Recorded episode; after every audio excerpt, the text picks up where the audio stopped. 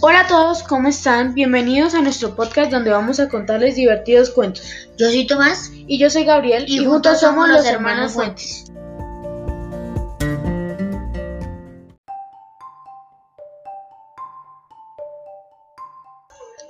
Y el cuento de hoy es El oso y las abejas. Cierto día de verano, un oso salió en busca de miel, puesto que tenía mucha hambre.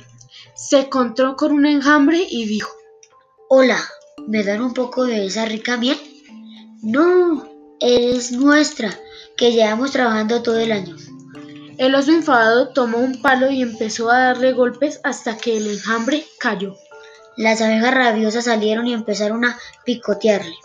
El oso se puso a correr en busca de un río y al llegar se salvó sumergiéndose en el agua. Fin.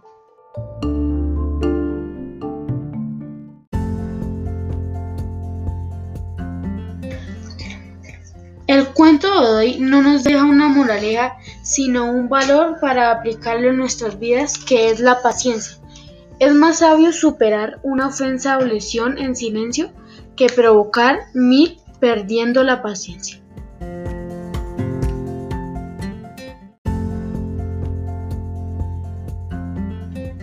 Ok, hasta aquí nuestro segundo capítulo. Espero les haya gustado. ¡Chao!